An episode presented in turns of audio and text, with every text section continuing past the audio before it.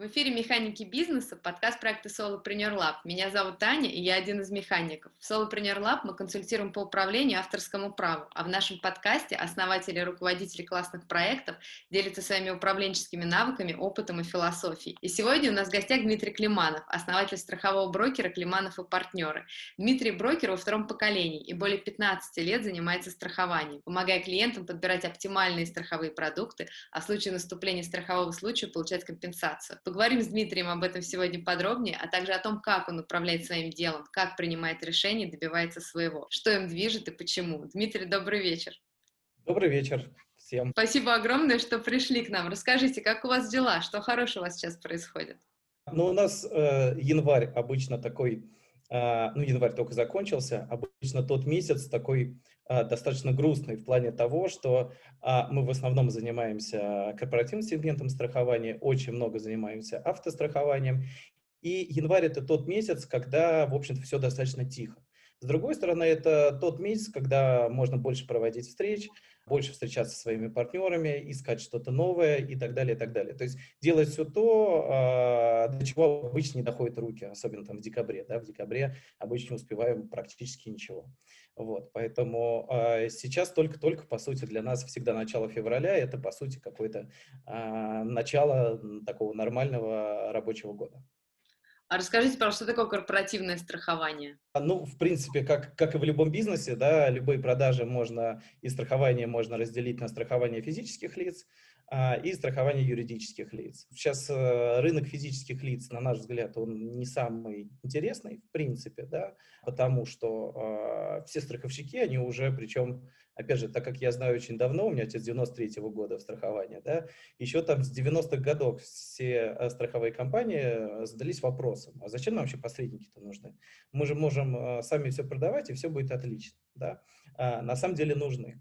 Вот. Но, тем не менее, 21 век, все компании стараются делать различные онлайн свои продажи, а, либо там реализовывать страховые продукты через официальных дилеров, да, при покупке новых машин и так далее, да. У нас идет страхование юридических лиц, оно вообще в корне э, отличается от страхования физических лиц. Э, многим, да, то есть если как раньше особенно было, физических лиц можно было, позвонил, никто ничего не знает, дал им там, ну, условно, да, там, 2-3 компании, как раньше все считали, обычно даже население-то не очень разбиралось, что такое франшиза, какие-то простые, а, да, а главное, очень дешево, да, компаний было много, потом начали там чистить рынок, они начали закрываться, да, и таким образом жили люди, да, сами обращались. Сейчас, сейчас немножко же, ну, все по-другому.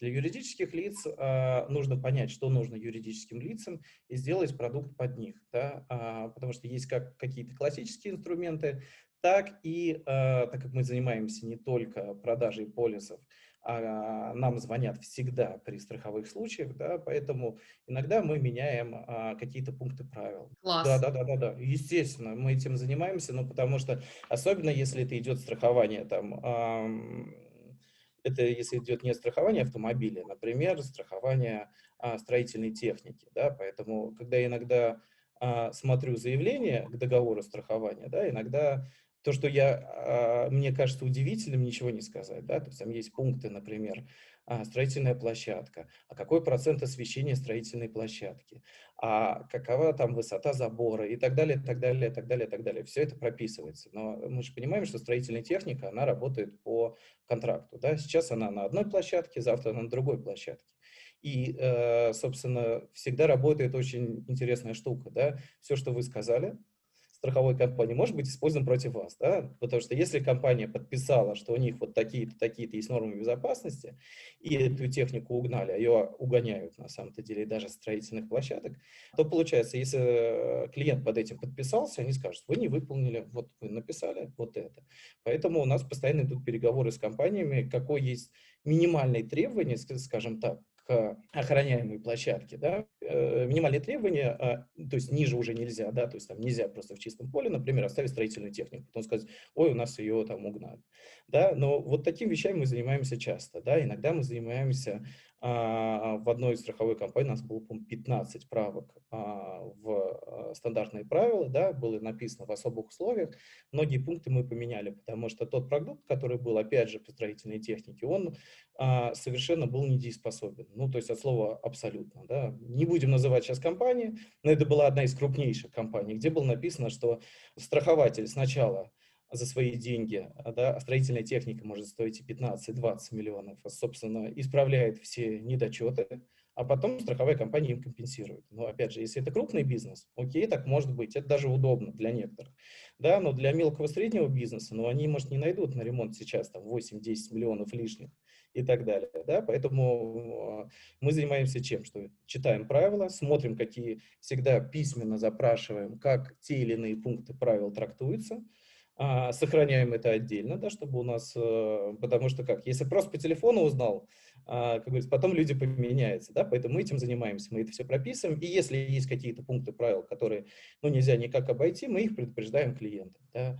А, это от самых банальных вещей, которые сейчас, в общем-то, можно найти в интернете, да, до менее банальных вещей. Но если взять совсем банальные вещи, да, если у вас а, есть своя машина, да, забирайте всегда документы, а, с собой, не оставляйте их в машине СТС, да, потому что при угоне вы должны полный комплект документов предоставить. Вы не предоставляете, это отказной пункт. А, есть, конечно, судебная практика, это все можно оспорить и так далее, но никому не хочется идти в суд и терять на этом время. Лучше просто получить выплату.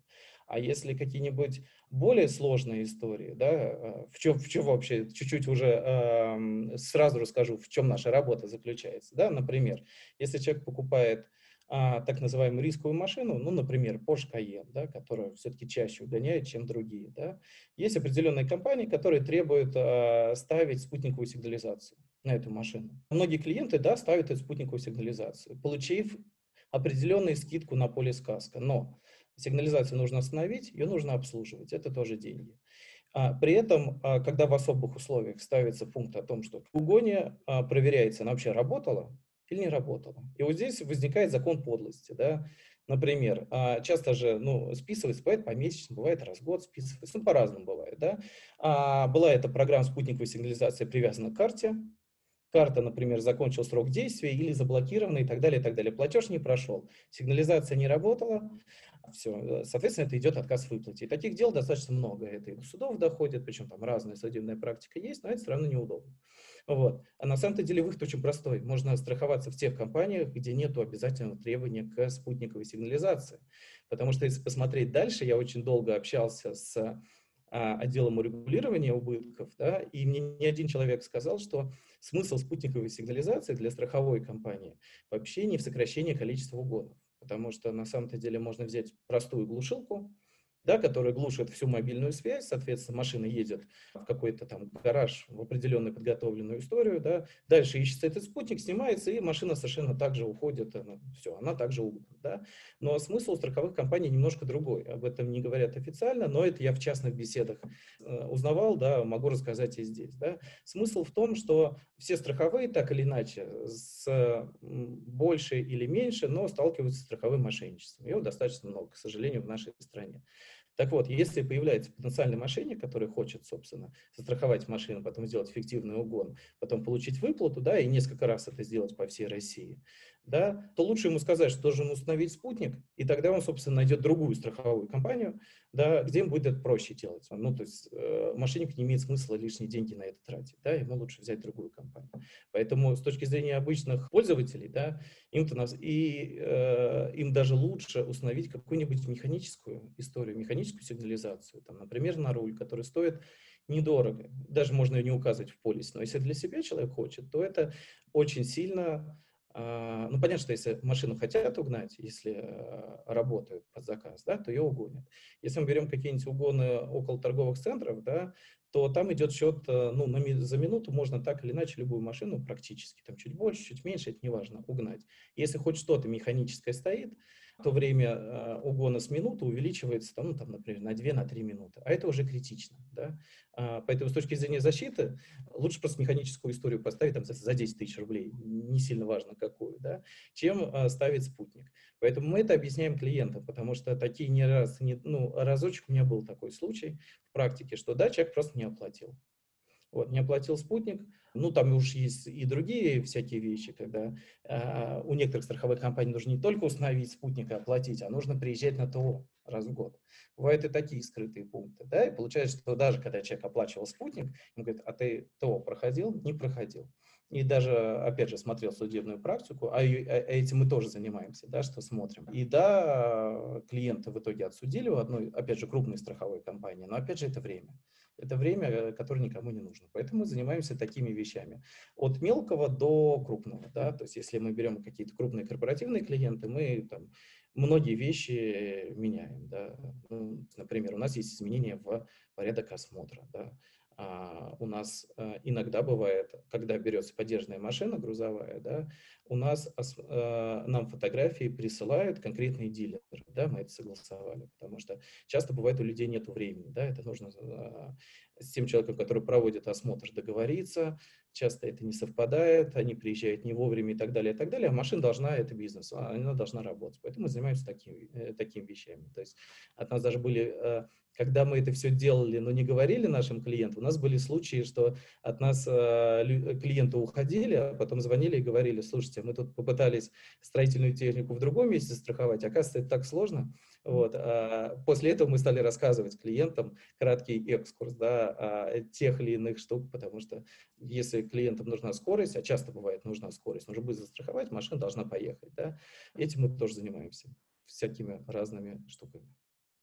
Вообще интересно очень. А расскажите, пожалуйста, как э, вы подбираете партнеров э, страх... ну, да, из числа страховых ага. компаний? А, да, это большая работа.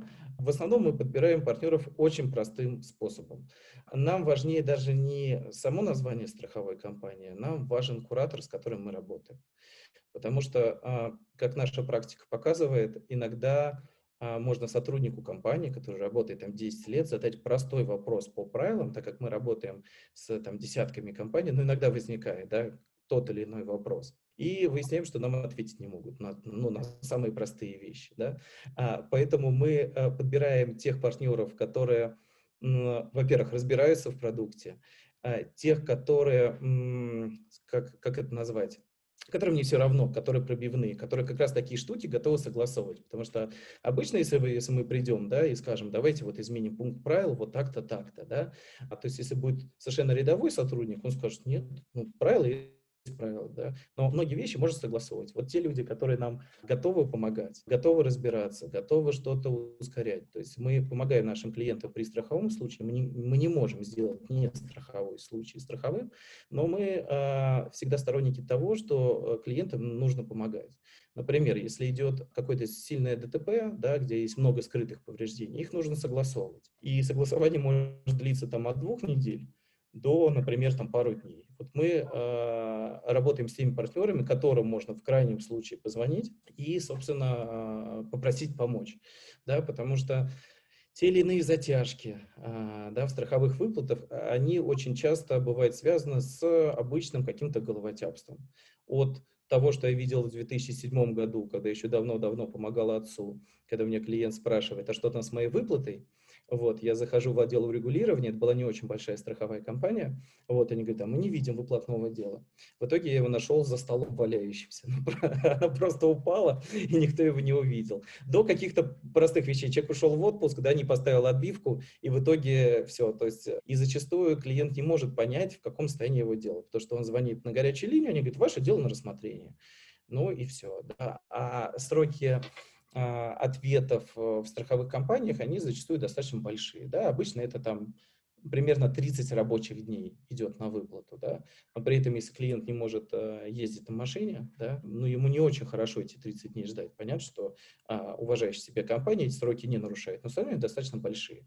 Поэтому с таким мы сталкивались э, часто, что звонишь одному человеку, он говорит, а я вот передал в тот отдел, звонишь в тот отдел, говорит, а мы не получали. Вот здесь начинаешь разбираться и смотреть, где, где же конкретно находится, у кого из сотрудников находится это выплатное дело.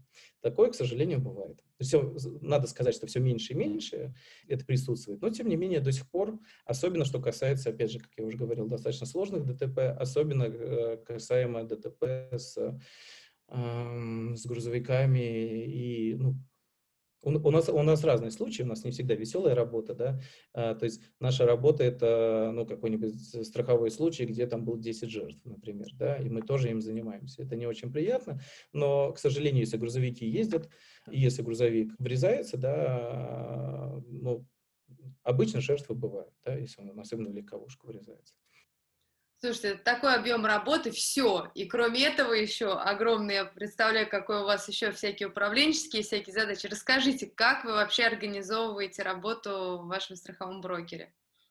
А, ну, я не так давно начал организовывать работу. А, дело в том, что я долгое время так или иначе боялся это делать по одной простой причине. Страховой рынок — это очень, очень часто возникает а, война за клиентов, война за комиссию и так далее, так далее, так далее, так далее. Поэтому какое-то время я думал, что я все буду делать один, так лучше, так кому же я могу доверить, вот, все это. А потом, когда я уже подумал, что наконец у меня будет первый помощник, наступил 2014 год, когда все быстро полетело под, откос из четырех э, лизинговых компаний, с которыми я работал, обокротились все, вот, и большое количество бизнеса ушло очень, очень как-то потихонечку. И к этому вернулся я уже в 2017 году. Да? У меня сначала появилась первая помощница, которая просто технически мне что-то помогала.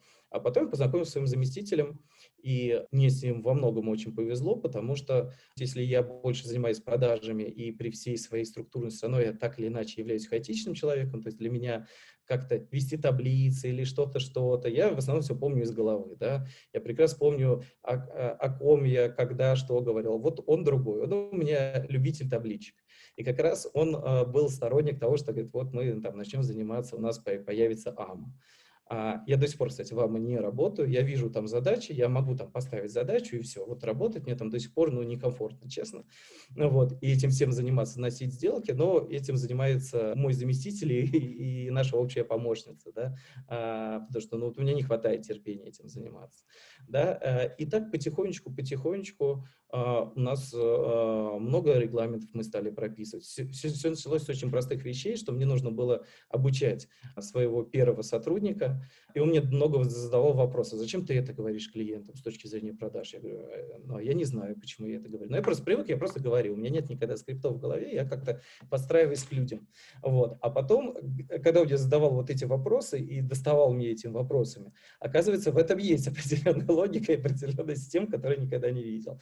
Вот. И э, нам приходилось, так как он не имел никакого опыта в страховании, все, что для меня является какими-то стандартными вещами, для него это все новое, поэтому мы начали создавать базу знаний и записывать. Да? Одно, второе, третье, четвертое, пятое. И поэтому сейчас у нас уже достаточно большое количество всяких методических материалов, да, и мы можем, в принципе, любого сотрудника уже нового в будущем научить очень просто. Что нужно спросить, какие есть моменты и так далее, и так далее. Плюс у нас в какой-то момент появился удаленный сотрудник, который начал очень большой пласт работы брать по, например, тем же правилам страховых компаний. Они меняются. И у нас есть там таблички сравнения правил по тем или иным пунктам интересующимся. Да. Все это стало очень быстро. Мы можем быстро посмотреть, какой компании что входит да, в стандартное покрытие. Потому что на самом-то деле каска а, вроде все о нем знают, но, например, то же самое возгорание, это когда машина из-за технической неисправности загорелась, да, а в некоторых компаниях это покрывается, в некоторых компаниях это не покрывается. Вот. И это тоже нужно объяснять людям, потому что когда мне там говорят, что а вот мы там-то застраховались там дешевле, да, а ну, вопрос в сравнении, да, вопрос в сервисных опциях, вопрос в комфорте, вопрос, например, в таких вещах, да. То есть если в какой-то компании это, ну, доп. опция, которая стоит денег, а в каких-то компаниях это входит, ну, по умолчанию, да, это, это тоже важно. Ну и там много-много-много, опять же, там нюансов, там, когда наступает ответственность по риску угона. Да? Ну, то есть в некоторых компаниях она наступает сразу, а в некоторых на следующие сутки после постановки машины на учет. То есть я сегодня утром купил машину, вот, а, еду на ней, думаю, что у меня все хорошо, что все застраховано. Нет, а на самом-то деле у меня только с вечера. Да? Это не значит, что в этих компаниях не нужно страховаться, это значит, что нужно предупредить клиента, чтобы он, ну, собственно, поставил, например, на платную стоянку. На одни сутки машину, да, ну, то есть не хранил ее около дома. Вот. А, поэтому много-много мы до сих пор все обрастаем. Каждый раз, когда что-то новое возникает, мы сейчас это записываем, мы систематизируем. Хм, интересно, а как вы делите работу между собой? То есть я так понимаю, что у вас сейчас три вы и плюс три сотрудника, один из них удаленный. Да. Да, можете рассказать, как делите а, На мне сейчас уже, слава богу, стали только интересные какие-то задачи. То есть я занимаюсь всем, что связано с развитием. Да, это какие-то новые проекты, новые партнеры, новые договоренности, новые встречи и так далее, и так далее. А потом я смотрю, как это работает, потом уже передаю. То есть, например, некоторые наши постоянные партнеры, я, ну, плюс-минус знаю, что там, конечно же, происходит, и вижу отчеты и так далее, но я с ними каждый день не общаюсь. То есть, да, то есть какие-то большие пласты работы мы передаем. А наши помощницы мы тоже передаем взаимодействие, например, с нашими постоянными клиентами, да, потому что когда клиенту не нужно продавать, у него просто там появилась там новая техника, и нужно застраховать. Мы уже знаем, в какой компании мы страхуем, да, поэтому там, в общем-то, все достаточно просто, да, выставил счет и так далее, и так далее, да, а стандартные процедуры, ну, все это взаимодействие с курьером, отчетность и так далее, это вот на нашей помощнице. То есть, получается, есть человек, который постоянно в офисе, который занимается а, достаточно понятными текущими вещами, и я, который, да, все больше, ну, понятно, что мне еще некоторые звонят клиенты по старой памяти, вот, а всегда я, мы даже только-только создали э, шаблон сообщения, что обращайтесь туда-то, вот вам WhatsApp, вот вам позвонить, ну, потому что есть клиенты, которые привыкли работать со мной уже там 10 лет, да, когда я им говорю, что мои сотрудники перезвонят, они все равно там перед да, поэтому мы сейчас э, пишем очень быстро, что вот мои сотрудники вам наберут. Поэтому я сейчас занимаюсь новым проектам, которых, слава богу, много, потому что мы, сейчас пока не буду говорить, что, но мы разрабатываем продукт, которого вообще, страховой продукт, которого нет в Европе, такого вида страхования. И вот мы сейчас на финальной стадии, ну, там, в рамках месяца, а, ну, там, может, полутора-двух, должны его запустить. И, естественно, возникает куча вопросов, да, опять же, правила, потому что когда появляется новый страховой продукт, в идеале нужно разработать новые правила. Правила все лицензируются там, в Центробанке. Это, ну, это большая работа, поэтому мы делаем на базе старого продукта новый, да, меняем некоторые, опять же, пункты и так далее, и так далее, чтобы, ну, если продукт выстреливает, соответственно, мы уже делаем там новые правила, например, и так далее, и так далее. Такие вещи занимают, ну, очень много времени. Вот. А, опять же, какие-то новые виды страхования, их, их, их достаточно много. Те проекты, которые во время пандемии у нас э, так или иначе свернулись, потому что звонил я, например, в аукционные дома, чтобы э, то имущество, которое они принимают, да, себе на ответственное хранение, э, чтобы, их, э, чтобы это имущество страховать, потому что не дай бог, что будет со склада. Да, и это какая-то новая интересная штука, и многие аукционные дома об этом, к сожалению, не думают. При этом это к вопросу, в принципе, о страховании. Да? То есть есть же те риски, которые сработают, но это неприятно, ну, например, тоже автострахование, да, это машина. Ну, вот была машина, не стала машина. Что поменялось в жизни? Ну, не так приятно, конечно, но есть такси, есть каршеринг. Глобально ничего не случилось. А вот, например, а, с аукционными домами, да, а, ответственность, а, аукционные дома принимают различные ценности, да, историческую, культурную ценность на ответственное хранение. Потом проводится аукцион, соответственно, да, потом продаются, они забирают комиссию. Так вот, кто ответственен? По сути, директор компании, если, не дай бог, пожар возник, да, на, на какую сумму там может храниться? Ну, на большую сумму, да, может быть, там 30, 50, 100 миллионов рублей. Вот. И когда а, такие риски, не дай бог, они крайне редко происходят, но если уж а, а, здесь произойдет страховой случай, то есть это не просто машины нету, это а, преуспевающий человек, по сути, быстренько превратится в банкрота по-хорошему, вот, э, который должен будет рассчитываться с, э, с этими долгами. И такие, э, я вообще всецело за такие виды страхования на самом-то деле, потому что они помогают намного больше, да, то есть они действительно меняют жизни людей, вот. А, но это очень долгие продажи, это же нужно познакомиться, это же нужно там собрать документы, донести, потому что а, у многих клиентов русская авось до, до сих пор работает, причем иногда это крупные бизнесмены, это могут быть крупные компании, вот, потому что мы еще занимаемся таким не очень развитым, он развит в Европе очень сильно, вид страхования, и тем более в Америке. Вот, в России он развит только, ну, совсем среди топовых компаний. Это э, называется страхование ДИНДО, то есть это страхование ответственности лиц, принимающих решения, то есть если на них подают в суд. То есть можно подать в суд на компанию, а можно на конкретного человека подать в суд, например, на директора компании. Да? И э, это очень интересный вид страхования со множеством, не буду сейчас долго про него рассказывать, но, в общем-то, это очень интересный вид страхования, да, если взять а, российский рынок, ну, например, там была небезызвестная АФК-система, которая покупала Башнефть, да, и потом эту сделку признали незаконной и так далее, и так далее. Вот расходы на юридическую защиту взяла на себя одна из страховых компаний, да, то есть это, опять же, а, это могут быть очень большие расходы в зависимости от судебного процесса. И даже в таких ситуациях мы иногда сталкиваемся с очень долгим донесением ценности да, до сотрудников. Хотя, в общем-то, для сотрудников, если я был бы директором крупной компании, мне кажется, это первый риск, особенно если я наемный сотрудник, да, и я же не собственник бизнеса, деньги-то не мои. Первое, что нужно сделать, это чуть-чуть защитить себя. Ну, по крайней мере, точно имеет смысл. Но, тем не менее, тем не менее. Вот, а, поэтому это очень долгие сделки. Я все сделки делю на какие-то, ну, на быстрые, текущие, да, а, ну, то есть каска страховать очень быстро, да, что еще страховать быстро. А вот такие проекты, на них тоже нужно постоянно фокус уделять, да, и ими заниматься, да, но они самые интересные. Они интересны с точки зрения развития, с точки зрения дальнейшего взаимодействия с клиентом, но они прям а, такие я вообще никогда не понимал людям, которые, э, людей, которые занимаются таким сложным там, имущественным корпоративным страхованием. Это, э, если посмотреть на продавцов, они то очень довольны, потому что у них прошла хорошая сделка, то они очень долго грустные, потому что сделку, например, которую готовили там полгода, она не срослась. Такое тоже бывает. Да? Вот, поэтому мы стараемся заниматься и тем, и тем, чтобы нам было сейчас что есть, но и заниматься перспективными проектами, которые нам придадут и больше известности, и это, в принципе, интересно, да, и хороший доход принесут. Да. Для того, чтобы деньги зарабатывать конечно же. Слушайте, а расскажите, а как вообще, вот вы упомянули, что вы, когда только думали о... Вообще долго не хотели, точнее, брать, э, делать команду mm-hmm. себе, э, как, как вы прошли вот этот путь, э, как вы смогли в итоге отдать свою работу? Я так понимаю, отдали очень большой кусок, потому что сейчас вы занимаетесь только да. развитием, при том, что это тоже огромнейший кусок, но тем не менее, а как же поддержать клиентов, а как же все же, все ли будет там хорошо, а как же там не забыли ли отправить, а насколько корректно, вот это все, как вы вообще к этому пришли? как решились? Да я, честно, э, я-то на это не решался. Я был на одном бизнес-обучении, где мне мой тренер сказал, что, ну, то есть он говорит, тебе нужно нанимать первого помощника. Я что-то начал, и в итоге я подумал, что я самый умный, скажу, что мне не получилось, и так далее, и так далее. Пришел к нему через месяц, но он говорит, ну смотри, я тебе говорю, ты не делаешь, поэтому ты либо сделаешь это за месяц, либо ты, мы заканчиваем с тобой сотрудничество, ну какой смысл мне с тобой работать? Вот. И сказал мне, что говорит, не волнуйся, свой первый сотрудник ты все равно уволишь, ну то есть не стоит так сильно париться.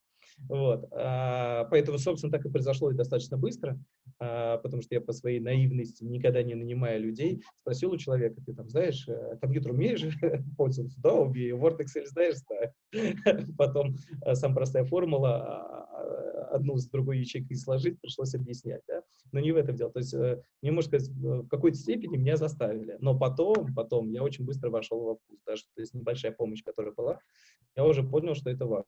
Потом я познакомился с своим заместителем, и я исходил очень просто из человеческих качеств. Да? Ну, то есть мне важнее, могу ли я человеку доверять, или нет, все равно ему а, или не все равно, да, потому что так или иначе это моя репутация. Понятно, что все люди могут ошибаться, могу я ошибиться, может он ошибиться, да, но если человек делает выводы, если мы постоянно работаем, поэтому а, учитывая, что в каких-то моментах я понял, что он иногда даже и лучше, чем я, и эффективнее, потому что там, где мне нужно долго искать, у него все систематизировано, структурировано и так далее, и так далее, то э, потихонечку процесс, потихонечку, мы, поэтому мы и наняли сначала. То есть сначала мы вдвоем работали, потом третий, потом четвертого сотрудника наняли, чтобы максимально разгрузиться. Поэтому, а потом я как-то даже и привык. Ну, опять же, у меня прекрасный заместитель, который иногда мне говорит, Дима, почему ты это делаешь, почему это не я делаю, да? Я говорю, а, ну да, действительно, это такая рутинная, стандартная история, ты справишься, все окей.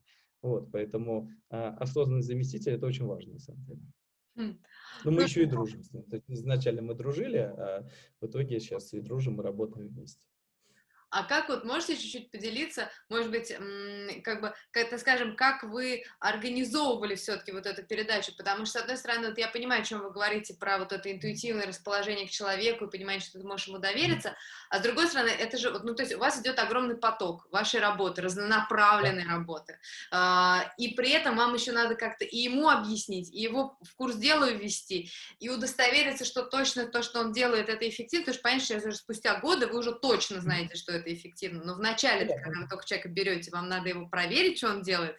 Как вы да. это фактически все делали? Поделитесь чуть-чуть.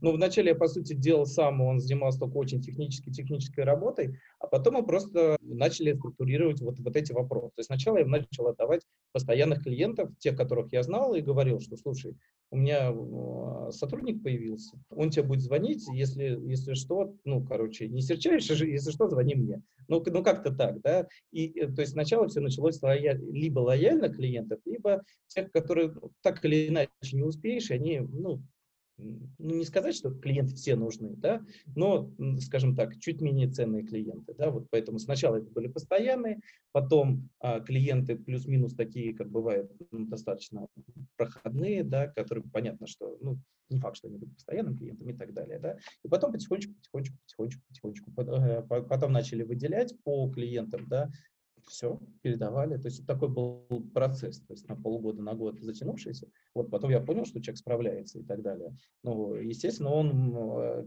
каждый раз начинал, что там, например, два-три раза в неделю он приходил с вопросами, мы, я объяснял, э, дальше мы это иногда даже э, ну, записывали диктофон, делали транскрибацию и так далее, да, и выделяли, либо просто сразу записывали это все. Вот. И таким образом все, один раз разобрал вопросы, все уже просто понятно стало. Классно. То есть получается, что вы выделяли вот это один-два э, раза в неделю время на то, чтобы... Ну, то есть я просто к тому, как вы организовывали с, с, сам себя в том, чтобы передать человеку задачи, потому что это очень интересно. Ну, это, ну, сло... вот, это сложная задачка, организовать самого себя на это. Сложная, сложная задачка. Я просто в какой-то момент э, сел и понял, э, сколько, сколько денег я потерял еще в том же там 2014 году. То есть в 2014 году все было хорошо, да. А, у меня было очень много клиентов, ну, таких постоянных, от лизинговых компаний. И мне предлагали много очень прям интересных штук, было различных. И так как я тогда был прям трудоголик-трудоголик, да, то есть я мог приехать домой там в 12 часов, в час ночи, а, выходные приехать на работу, я просто не успевал. А вот как раз на такие сложные задачи а, нужен фокус, да. Иногда, если ты не выспался, тебе нужно, там, у тебя там 3, 4, 5 встреч с клиентами и так далее, и так далее, все это нужно сделать. Вот. А, я понял, сколько очень потенциально классных штук, вот, э, прошло мимо меня только потому, что я был постоянно в беготне. И э, это меня как-то ну, отрезвило как минимум. Вот. И, я сейчас в планировании дня смотрю, что, э, что перспективно, что нет. Вот если перспективно, этим нужно заниматься. Да? Вот. Если это не перспективная история, лучше ее передать. Потому что, по сути, получается, что ну, это трата денег, причем большая. То есть э, очень большая трата денег, да. Ну, тогда я этого не понимал, да, тогда вроде как и так все было хорошо, но и казалось, что, что так и будет, наоборот, только лучше будет. Вот, но тем не менее все меняется, все меняется очень быстро. Последняя пандемия тоже показала, что все, все еще быстрее меняется, ну, ну вот таким вот образом. И как раз в пандемию-то многие такие а, проекты, которые готовились, готовились, готовились, в итоге они помогли. Да. Вот. Поэтому здесь, здесь достаточно все просто. Да. Но опять же, так как мне нелегко, мне постоянно об этом напоминают, почему я делаю это, не это. Вот. А, ну, потому что мы вдвоем работаем, а, мы все, э, как это, то есть если у меня а, мои помощницы, они получают фиксированную зарплату, да, то мой заместитель получает а, процент. Вот. А, и это сразу очень мотивирует по-другому любого человека. Да. А, от, от этого очень много зависит.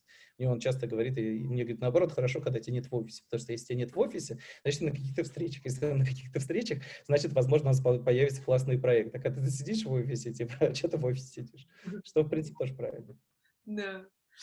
Слушайте, ну, все-таки задам, не, не могу не задать, что очень интересный этот вопрос, вот, простите, что топчусь на этом месте, но просто это очень интересно. Да.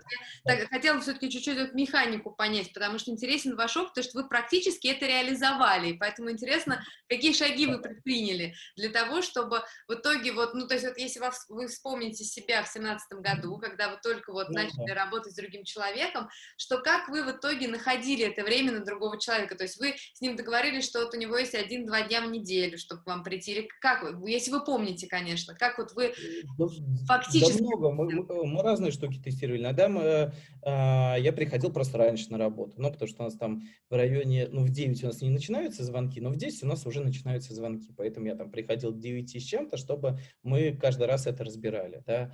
А, вопрос, я говорю теорию, да, как человек понял, как, как не понял и так далее. Если понимает, значит понимает. Вот, а, поэтому, ну, по сути, я не могу сказать, что это с точки зрения того же бизнеса, какого-нибудь серийного, да, где есть много а, человек, да, это, по сути, каменный век, да, потому что это, по сути, ручная передача знаний, да. А сейчас много чего поменялось, сейчас, опять же, мой зам может много передать знаний, и у нас много что уже а, прописано. Но вначале это, это просто было вручную. Просто это самое интересное, очень... потому что вот эти первые, то, что понять, что вы потом уже, ну, у вас и опыт появляется, как передавать ну, задачи и прочее. А когда вы только, нач... да. когда для вас вообще это, ну, дико, как может кто-то выполнять мою работу? Как... Вот поэтому очень интересно, да. как вы это, как вы прорвались.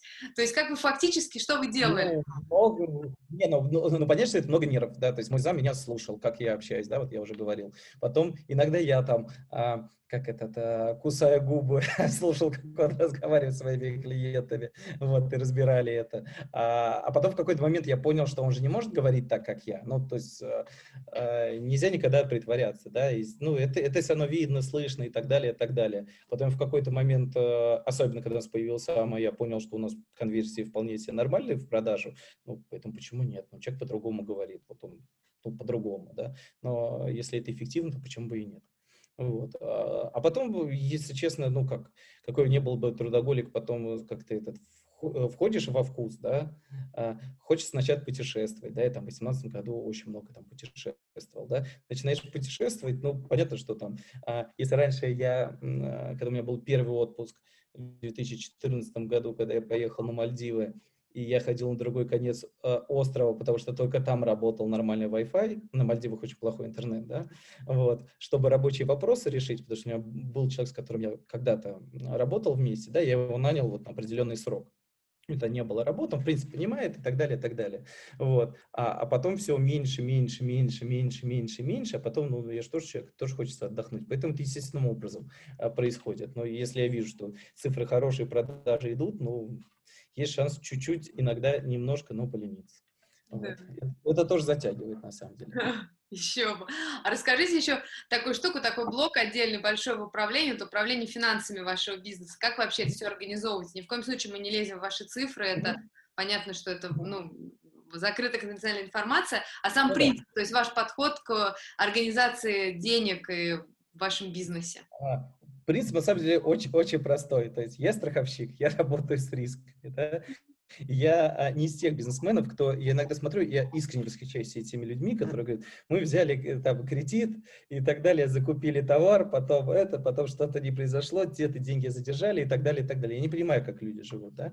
У нас, слава богу, очень низкая точка безубыточности, да, потому что есть только два сотрудника с зарплатами, вот. Один сотрудник на процентах, а, поэтому нет доходов, нет зарплаты. Да? У нас очень-очень-очень мало накладных расходов, ну реально их очень мало. То есть там ни, ни, нечем особенно управлять, нечего сильно там снижать. Аренда у нас очень там низкая и так далее, и так далее. Да? Поэтому а, там ну, каких-то серьезной экономии, короче, там она практически невозможна. И смысл на это фокус уделять, э, когда это не даст. Но а, наш как раз удаленный сотрудник занимается тем, что, по сути, разные страховые компании на самом деле платят комиссию совершенно по-разному. Да? То есть нужно же не только выпустить полис, нужно его там привезти, привезли, не привезли, или еще что-то, или какие-то ошибки возникают, причем не наши ошибки, да, и так далее, и так далее. В общем, а, отчеты нужно подписывать.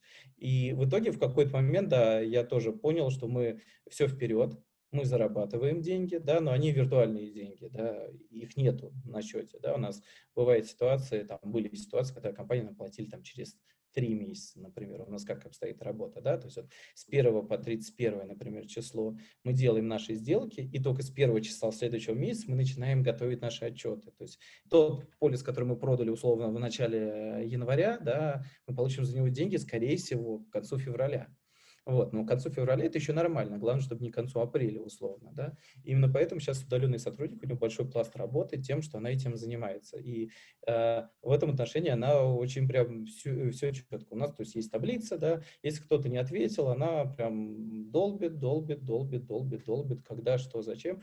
В итоге наша дебиторка стала ну, значительно меньше, потому что иногда нет ситуации, когда дебиторка растет, растет, растет, растет, это не очень приятно. Поэтому у нас есть удаленный сотрудник, который эти вопросы контролирует.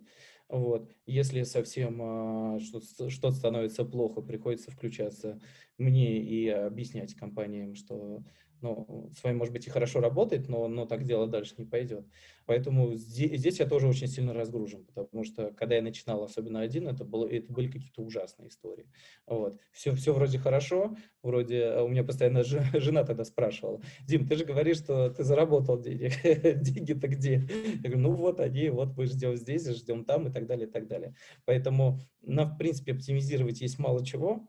Может быть, что-то можно, но, но по сути это такая бессмысленная история. А здесь стало все достаточно хорошо. Нам, благо, уже ничего не задерживает. Это прям приятно. Чуть-чуть рассказать, вот вам, наверное, кажется совсем вообще само собой разумеющимся, на самом деле это очень интересная вещь, мы когда с вами предварительно общались, вот до записи, вы рассказывали, что у вас есть еще отдельный стабилизационный фонд и фонд на тест гипотез. Это очень интересно, как вы к этому пришли, как вы выделяете на это деньги, и вообще, вот как у вас это все организовано. Это же очень крутая практичная штука. Поделитесь.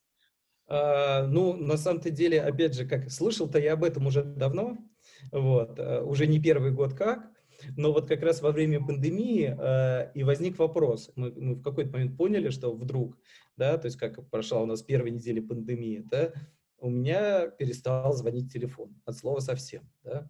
И это, конечно, как человек, который привык, там, просыпается с сообщением, засыпает сообщением, вот стандартная история, это на самом деле какая-то паника, это страшно, ну, как будто бы ты никому не нужен. Опять же, бизнесу стало, ну, вообще не до вопросов страхования, да, ну, что-то было, конечно же, но тем не менее. И мы действительно ну, подумали, что, да, пускай у нас есть сотрудники, да, и пускай их немного. Также есть аренда там офиса, который, ну, у нас и так низкая аренда офиса, поэтому даже не снижали эту аренду. Но в какой-то момент подумали, и мы давно говорили, что нужно наконец-то это делать. Вот. И тут уже в середине пандемии, когда мы восстановили наши дела, мы просто 5% из заработанного просто откладываем.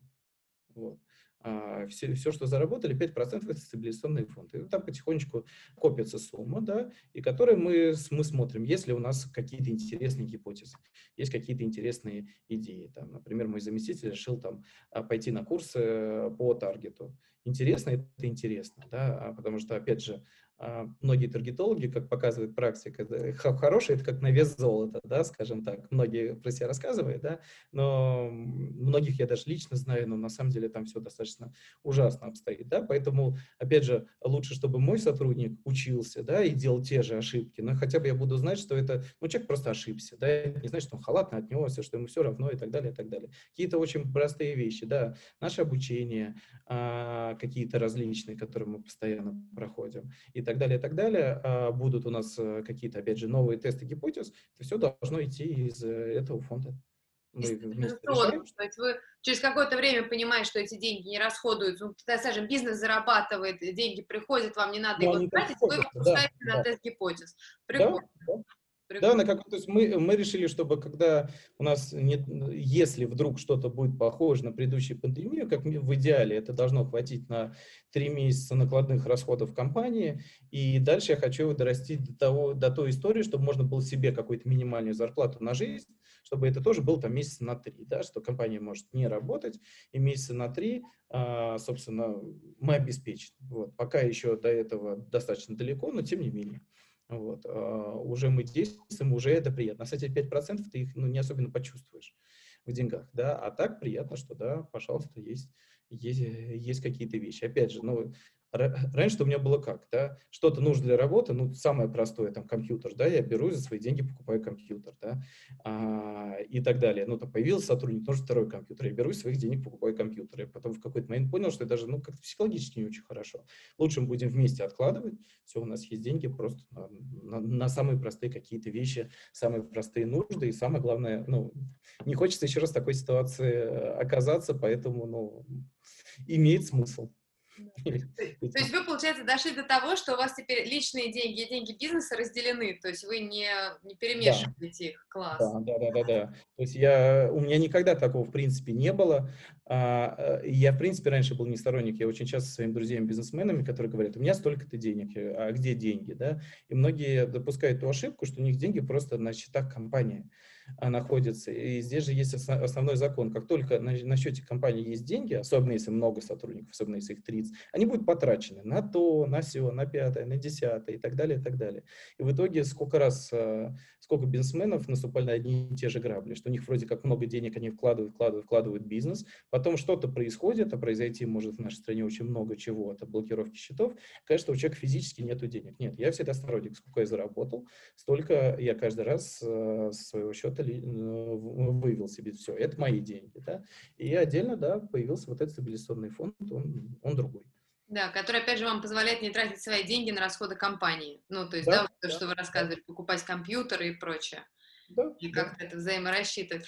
Ну, интересно. А, то есть вы как бы стабилизационным фондом решили этот вопрос, получается, не, да, не, да. не только учетом каким-то там, что, ну, но и э, стабилизационным фондом. А нам, видите, как э, нам можно было бы э, вести какой-то учет, но, опять же, его достаточно бессмысленно вести, потому что у нас э, почти нет затрат, смысл, то есть у нас нету таких историй, как у крупного бизнеса, да, где понятно, что нужно там э, переменные расходы, да, постоянные расходы и так далее, и так далее. Ну да, мы эти постоянные расходы вывели, вот, и, ну, ну, ну и все, то есть здесь управления такого нету, у нас нету э, у нас нет этапа покупки условно товара, да, когда нужно закупать товар. У нас этого нету. У нас есть только процент с каждого проданного полюса. Поэтому в этом отношении нам намного проще. Да, да, да. Не, я больше под учетом имела в виду, как раз, я понимаю, ни в коем случае не лезу в какие-то сложные истории, я как раз имела в виду, что вот вы условно купили компьютер и, и забыли. вот, а учет, как получается, что вы потратили, и бизнес как бы остался вам в какой-то степени, может быть, должен, и вот эта вся перипетия, но я поняла, что вы это решили стабилизировать. Да-да-да, круто, круто. Просто таким очень простым способом, и это, это самый простой способ, потому что многие думают, как это сделать, ну, просто начни откладывать. Да, да, да, да, да. А расскажите такую штуку, очень интересно. Может быть, вот вы помните, что было самым сложным, когда вы только вот запускали свое собственное дело? Ой, самое сложное было, я, я уходил, я уходил из одной на тот момент крупной компании, там занимался корпоративными продажами, и мне казалось, ну, у меня там были определенные истории, по каким я ушел, да, там из-за конфликта с руководством, но мне казалось, что я подготовился, да, я, позв... я обзвонил всех своих клиентов, сказал, что, слушайте, я иду работать на себя, да, мы с вами будем также работать, хотите с этой страховой компанией, хотите не с этой, да, для вас ничего не поменяется. А, и все сказали, да, конечно, окей, здорово, но когда, как только я первый день начал работать на себя, многие клиенты так или иначе остались в этом корпоративном блоке, чего я вообще не ожидал абсолютно. Вот. А, поэтому это время было какое-то очень странное. Вот. Я уже всем рассказал, вот, что я иду наконец-то на себя работать. Отклонил предложение от э, тогда международной крупной компании на хорошую должность. Мне прям звонили там еще месяц, предлагали возвращайся, возвращайся. И тут я пришел и понял, что не получается ровным счетом ничего. Вот. И а, этот момент был сложный. То есть очень большое недоверие к посредникам. А, и это действительно объективно, я людей понимаю, да, потому что а, огромное количество, особенно раньше, огромное количество было мошенничества, прям большое, там поддельные бланки, когда выписывались квитанции, деньги никуда не сдавались и так далее, и так далее. Я все это понимаю. Вот. А, это первый момент, да, и как будто бы, когда я звоню в компанию, как будто бы это надежно. Ну, на самом-то деле это зачастую менее надежно, потому что э, в страховых компаниях люди меняются, да, и э, человек, который продал полис, и человек, который, опять же, которому ты будешь вопрос задавать, зачастую это два разных человека. Я, собственно, хочу есть сегодня и завтра, поэтому мы этим занимаемся. Мы понимаем, что э, каждая наша помощь клиенту, иногда это даже не какая-то помощь, иногда человеку нужно просто успокоить на самом-то деле, потому что для многих людей какое-то страховое событие, но это какой-то шок, да, вот мы, мы понимаем, что это те люди, которые по сарафану к нам придут. И это наши как раз наиболее а, долгосрочные и классные клиенты. Да? Потому что когда у клиента ничего не случается много лет, э, все начинают думать, зачем нам это нужно. Вот. А когда случается, уже люди начинают по-другому думать. Хотя тоже не всегда так. Иногда бывает у людей, у которых случается постоянно, и тут они говорят, а мы не хотим больше страховаться. Я сразу вопрос, почему? Ну, странно. Но, тем не менее, такое тоже бывает. Так вот, вначале вот это недоверие, и особенно я столкнулся с чем с точки зрения, опять же, корпоративных продаж. Да? А, когда ты сидишь, когда у тебя есть там должность, там, там, начальник отдела, да, тебя знает, вот офис, вот большая компания, да, тебе очень легко звонить кому-то, назначать встречи, кто-то к тебе может в офис приехать. Все, ты, ты говоришь, что все, за мной стоит компания. Когда ты звонишь и ты представляешься вот собой, тогда немного сложнее, потому что, опять же, э, квалификация э, некоторых моих коллег, она тоже достаточно низкая. Да. Сначала, э, ну, в принципе, на страховом рынке в 90-х годах всегда было очень много агентов. Более того, даже было какое-то исследование году в 2009 у одной компании, да, они э, сделали портрет самого лучшего агента. И выяснилось, что это женщина лет 40-45, работница бухгалтерии или вот каких-то таких сфер. Вот. И у нее просто многих знакомых, она со многими чай пьет, и поэтому приходит, ну, э, тогда все начиналось, давай твою машину условно застрахуем, да. И такие люди, а я работал э, в бэк-офисе в начале, да, и у нас была единая линия по помощи всем агентам. Да? То есть любой человек, у которого есть вопрос по правилам там, ОСАГО или КАСКО, мог нам позвонить. И мы им рассказывали. Это был, в принципе, очень интересный проект, потому что ну, все своим занимаются, да, а, но а, уровень знаний там иногда был, ну, ну, ну просто там, ну, вплоть до того, что а я клиент не скажу, что я ему там франшизу сделала, ну, а какая ему разница, ну, что тут, ну, и так далее, да. Э, и этого тоже много, к сожалению, да, есть много а, людей, которые просто покупают а, базы, да, ну вот базу людей, которые застраховались, не так сложно купить на черном рынке, да, начинают там условно, ну, то, что все клиенты, может быть, и вы столкнулись со своей машиной, когда за месяц до окончания полиса начинают звонить и разные там супер заманчивые предложения, да, а, предлагать. И, естественно, из этого прорваться, ну, объяснить, что мы-то вообще другие, что мы-то знаем и правила, да, и что мы давно на рынке, это не всегда легко, особенно сразу по телефону. Поэтому пришлось совершенно по-другому действовать. То есть раньше было очень просто. Пожалуйста, звонишь там, пожалуйста. Вот встреча с руководством, а когда я работал, особенно в последней своей компании, я иногда брал на встречу э, вице-президента компании. Да, это было вообще просто. Вот они все организовываются, переговоры на высшем уровне. А как только ты представляешь сам себя, то тогда очень тяжело на, на таком уровне переговоры прорваться. Поэтому Самое сложное вот этот был момент, на самом-то деле. Отваливающиеся клиенты и э, выход, опять же, на корпорат. Потому что я никогда не, не хотел э, сильно работать с физическими лицами, и в какой-то степени я оказался прав. Потому что, к сожалению, физические лица — это э, многие, к сожалению, они обращаются к 10 людям, да, и начинают узнавать, где там дешевле. Иногда бывает а, нет, дешевле это да, даже не проблема, где дешевле, но иногда бывает, что мой, там, я не знаю, друг детства, да, с которым я постоянно общаюсь, и вот он застрахуется где дешевле, там, на 3000 рублей, что даже по тем временам, там, банк бензина, да, а потом при страховом случае он мне звонит. Вот. И на самом деле так продолжалось года три, пока я ему не сказал, я говорю, слушай, я говорю, ну, понятно, что мы с тобой дружим, да? Я говорю, ну если ты платишь, то да, что ты туда не звонишь? Он говорит, а мне там ничего сказать не могут. Я говорю, слушай, давай с тобой так договоримся. Я тебе э, последний раз подсказываю, но ты страхуешься у меня, потому что, ну, тяжело быть и сам, да и не нужно быть самым дешевым, да, зачем? Вот. Но, тем не менее, когда люди тебя не знают, да, начинают сравнивать и так далее, иногда, а, особенно какое-то время назад было, у меня вот какая-то ну, там, а чуть ли не рога и копыта, вот там дешевле. Ну, класс, ну, ну, ну и дальше что? Дмитрий, прежде вас, а как вы прорывались вот через эти сложности? То есть как вы в итоге смогли справиться? Ой, да по-разному, на самом-то деле. Приходилось креативить, да. У меня был самый анекдотичный случай, когда мне э, позвонила одна моя подруга, в одной на компании работала, он говорит, слушай, я вот тут была в такой-то лизинговой компании, вот. А, и, ну, вот они вот именно с моей страховой компанией вообще никак не хотят работать. Может, вот на тебе телефон, может, ты позвонишь. Вот. Я звоню директору, а он явно со мной не хочет общаться, ну и так далее. Но как человек вежливый, я потом, сейчас мы общаемся, дружим и так далее, да, как человек вежливый сказал, что позвоните моему заместителю. Э, ну, финансовому директору, да, я звоню, я, я понял, что времени у меня мало, было слышно, что он едет в машине, поэтому я звоню финансовому директору и говорю, слушайте, я вот вашему генеральному звонил, он сказал с, вам, с вами пообщаться, вот, и, и, и так далее. Что-то еще начал э, говорить, я уж не помню, что, что я тогда придумал, но я говорю, давайте вообще встречаться, ну что мы будем по телефону общаться, а он не знает, но директор-то уехал, я говорю, ну давайте, я говорю, я от вас недалеко, через там 50 минут буду. В итоге, когда я приезжаю в эту лизинговую компании ситуация, когда они понимают, что ни тот, ни тот меня не ждали, ни директор, ни финансовый директор. Но опять же, как люди сугубо тактичные, они мне уже, ну, ну ладно, рассказывайте. Вот. Это а, лизинговая компания, с которой я там 2-3 года проработал, пока они просто не обанкротились. Да? А, иногда бывало так. Иногда бывало какие-то знаком, э, знакомые знакомых, да, просто звонишь всем, а, спрашиваешь, что, чего, как.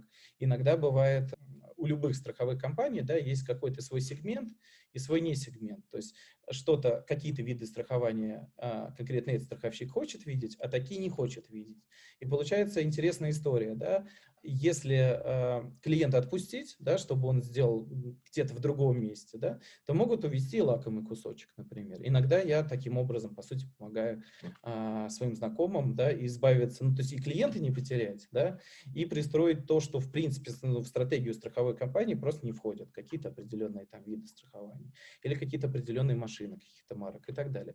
Поэтому просто знакомство, а, что называется, звонил, звонил всем всегда, то есть у меня в свое время там мобильный телефон мог разрядиться там по два раза в день, да, потому что я постоянно разговаривал, да, то есть я ехал общался с клиентами и, и куда-то еще ехал, и постоянно, постоянно, постоянно. То есть таким образом а, и получалось. Сколько времени заняло вот этот период раскачки и ну, адаптации, выхода на клиентов уже на каких-то... Ну, кстати, на самом деле, мне повезло, что месяца 3-4. А Очень как вы подпадривали этот период? 3-4 месяца, в принципе, тоже. Ну, не сказать, что это длинный, конечно, срок, очень быстро, но все-таки это и не пара недель, не месяц. То есть это тоже мужество откуда брали продолжать? А, ну, у меня, было, у меня не было мужества, у меня было природное чувство стыда. Мне не очень хотелось а, возвращаться и, ну, говорить, что у меня там не получилось, да. А, я забивал себя максимально работой, самый, причем глупый каких-то. Я, я чего только не, не делал. То есть с такими вообще, ну, просто вот как сейчас я понимаю, что это просто ну, ну, наитупейшие предложения были для страховых э, компаний, что-то еще и так далее. Но самое интересное, что э, с этими людьми я иногда работаю до сих пор. То есть я приехал с горячими глазами, что-то в говорил, э, люди меня вежливо выслушали, но потом как-то мы стали общаться и, э, и очень хорошо общаемся э, по сей день. Да? Поэтому, не знаю, мне, мне кажется, если есть желание, то всегда можно найти выход. Ну и самое главное, что просто мне не хотелось возвращаться в офис. Мне очень не хотелось, чтобы был человек, который там проверяет, во сколько я пришел на работу. Да, там, э, там типа в 9 или в 9.05. Потому что я могу работать и до 11, до, до хоть ночью могу встать и начать работать. Если я понимаю, зачем, вот, я, естественно, работаю. Вот, но я очень не люблю, когда кто-то контролирует меня ну, не знаю, вот такой человек, с детства свободолюбивый, да, а, возможно, потому что я в школе учился на домашнем обучении, да, то есть я с третьего класса не ходил в школу, а, именно, ну, то есть... Да, а сам вы я... контролируете своих сотрудников? А, да, кстати, моих сотрудников даже не нужно контролировать. Mm-hmm. Мне кажется, по-хорошему их а, нужно просто правильно подбирать. Вот. Это, кстати, опять же, к вопросу о ваших предыдущих подкастах, потому что ну, вот Евгения Попова, которая была а, у вас какое-то время назад, это моя хорошая подруга, да, поэтому если своего друга я, ну, он просто был моим другом, да, и мы начали работать, то есть остальных сотрудников я с ее помощью подбирал. Поэтому мне кажется, лучше изначально взять э, человека, а, правильного, чем его контролировать. Я не, я не сторонник. Ну, то есть кто-то, у кого-то стиль управления – это контроль. Мое понимание, что ну, смысл контролировать человека, не знаю, я не люблю. Я не люблю сам контролировать, я не люблю, когда меня контролируют. Но понятно, что я смотрю. Если вдруг что-то, я, ну, естественно, скажу. Но если у меня будет сотрудник, который систематически контролировать, если он без контроля не сможет работать, мне кажется, лучше с этим сотрудником просто расстаться. Ну, какой смысл с ним работать? Ну, не знаю. Опять же, для большого бизнеса я уверен, что там по-другому. Да? Там нужны низкооплачиваемые сотрудники, которые просто вот а, четко будут выполнять действия. Ну, мы еще пока не, не такие большие, чтобы такая штука была актуальна. Мое понимание, если человек хочет, он работает, если не хочет, он не работает. Вот, поэтому и мой зам, а, я всегда спокойно отношусь к тому, что какие-то есть семейные дела, да, или там заболел ребенок, или еще что-то, или человек просто хочет отдохнуть, он может, может всегда просто ну, отдохнуть, всегда может задержаться, всегда может уйти пораньше, если есть дела. Я, ну, смотрю, если это становится часто, конечно же, я поговорю, но пока такого не было мое понимание, отдохнувший сотрудник и довольный, он намного более эффективен, чем а, а, усталый сотрудник. Согласна с вами. А расскажите, пожалуйста, такую вещь интересную, вот мне очень. Что для вас самое главное в Климанов и партнерах? Ради чего вы, кроме денег, это все делаете каждый день? Ой, все на самом деле очень просто. Я э, очень люблю заниматься продажами. Но не такими продажами, как звонишь там по холодной базе и звонишь. Нет, я, я, я на самом-то деле сделал все, чтобы этим не заниматься. Да, слава богу, нам звонят. Но тем не менее, мне нравится сам э, период, да, э, мне нравится вот этот период знакомства, да, а, то есть у нас со, многими нашими партнерами у нас действительно приятельские отношения. Да? А мы говорим не только по работе, я знаю, что у людей в жизни происходит и так далее. Да? Мне это прям искренне нравится. Да? Мне искренне нравится а, что-то новое придумывать и креативить, да? а, э, какие-то истории. Мне нравится сам, сам стиль, мне нравится сам процесс. Вот, это первый момент. Вот. Плюс, а, на самом-то деле, я, если уж, э, может, это высокопарно, а может быть и нет, да, а, вообще я очень сильно хотел бы, чтобы в нашей стране чуть поменялось а, отношение к страхованию в принципе, потому что страхование – это классный инструмент по управлению своими рисками. К сожалению, для большинства людей страхование – это условно ОСАГО, которое многие люди не, люб, не любят и считают, что это навязанная история, да, и страхование КАСКО, потому что, опять же, машины берутся у многих кредит и так далее. То есть это не самый осознанный подход, да, это то, что некая вмененная история. А мне интересно менять вот это представление. А почему? Потому что у меня был один случай, который меня прям искренне удивил. Была у меня, ну, неважно, там одна компания, да, меня директор зовет и говорит, я, мне что-то сотрудники просят ДМС сделать. Ну, просят ДМС сделать, ну, просят. Вот. И директор там очень долго выбирал какие-то программы страхования и так далее, и так далее. Вот это нужно подешевле, вот это нужно подешевле и так далее, и так далее. Вот. И так как я к ним ездил чаще, э, часто достаточно, да, в какой-то момент смотрю, там, заместителя генерального нету. Ну, нет и нет, смотрю, что давно его не было постоянно звонил человек, ну, по работе, вдруг его нет. Вот. И в какой-то момент я приезжаю еще там уже месяц через три, вот, и он мне говорит, слушай, спасибо тебе большое. Я говорю, в смысле спасибо большое? Он говорит, а ты мне жизнь спас. Я говорю, в смысле? Причем здесь? А он говорит, «Э, э, появился у меня полис ДМС, и ему жена начала его пилить. Говорит, типа, ну, у тебя ДМС есть?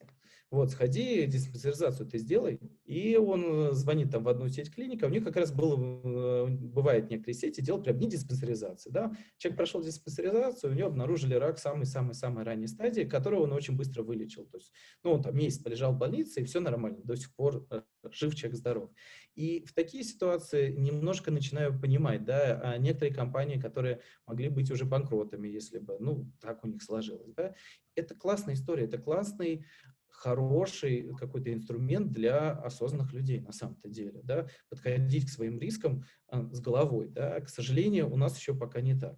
И если я хоть как-то это могу поменять, это будет очень здорово, потому что страховых продуктов классных, хороших, их на самом деле очень много, да, те, те которые, теми, которые, причем за недорого, можно себя очень сильно защитить. Вот. Поэтому это хочу менять. Хочу что-то вот новое, наш проект. Надеюсь, что у нас будет еще шанс с вами поговорить и рассказать, э, когда он уже случится. Это интересно. И это интересно менять. И когда на самом-то деле ну, здесь виноваты в какой степени и страховые компании, и общий менталитет, и так далее, и так далее. Но когда это поменяется, на самом-то деле вот э, если помните, какое-то время назад, например, там 20 лет назад, ну вот начало 2000-х годов, э, наверняка же тогда ездили и, ну, может быть, вам папа там рассказывал и так далее, сколько было элементарно, какой ДТП случился, сколько было драк просто на дорогах, да, потому что, собственно, не было ОСАГО. Сейчас люди уже более спокойные, да, человек, у которого есть каска, но он уже как-то спокойнее относится к ДТП, да, да, неприятно, но и так далее. На самом-то деле это очень сильно меняет э, даже такие самые простые вещи, да, просто конфликт на дорогах, и становится меньше. Если я знаю, что я финансово защищен, а не как раньше, что а, кто прав, кто виноват, и ты попробуй с него деньги возьми. Это очень хорошо. Интересно очень. А расскажите, завершающий такой вопрос, я его очень люблю. В чем ваша сила и в чем сила Климанского партнера? Э, наша, я считаю, что наша основная сила в нашей экспертности. Нам, а, нам слава богу, везет с тем, что и часто мы с этим сталкиваемся, что если сейчас вы там позвоните во многие страховые компании, например, и скажете, что а, мне там нужно какой-нибудь застраховать там строительный кран, да, то вас даже не будут знать, с кем а, соединить, да, потому что там есть два разных продукта страховых, а, а есть э, комбинированное, да, и нам, э, как этот, э, вот определенное разгильтяйство и определенный низкий уровень, да, нам ведет, что слава богу, да, потому что, с одной стороны, иногда нас это очень сильно раздражает, когда мы какие-то задаем вопросы нашим партнерам, как посмотрите раньше, да, они не могут ответить. А с другой стороны, это нас выделяет, да. В основном это экспертность и наша забота о клиентах потому что мы с клиентами хотим быть долго, да, и именно поэтому мы клиентам помогаем и в том числе при страховых случаях. И иногда бывает, мы там с ними пишем под диктовку заявление, потому что от того, как человек напишет заявление, на самом деле сильно зависит выплата, да, потому что если ты уже написал неправильные вещи, то это уже э, пошло дальше, да, и в этом как раз наша сила. К нам возвращаются, вот, он нас рекомендует. Это, это самое, на самом деле, приятное. Только иногда бывает непонятно, что когда звонят и говорят, Дмитрий, вот от какого-то Петра, я пытаюсь выяснить, какой это Петр или Иван или кто-нибудь еще, и не могу понять, кто это такой. Но это, но это все равно приятно, да. Иногда там еще откуда-то узнают, там из, ну, я думаю, вот отсюда узнали, оттуда узнали. Это приятно. Да, класс, класс. Спасибо вам огромное за такой интересный разговор и за столько всяких интересных вещей про страхование и про ваш опыт управленческий. Спасибо. Спасибо вам. До свидания. Спасибо огромное, что были с нами. Оставляйте свои впечатления в комментариях, нам все интересно и важно. И приходите в Solopreneur Lab за консультациями по управлению и по авторскому праву. Мы всегда рядом, чтобы помочь решить стоящие перед вами задачи. Мы консультируем по всему миру онлайн или очно в Москве. До встречи!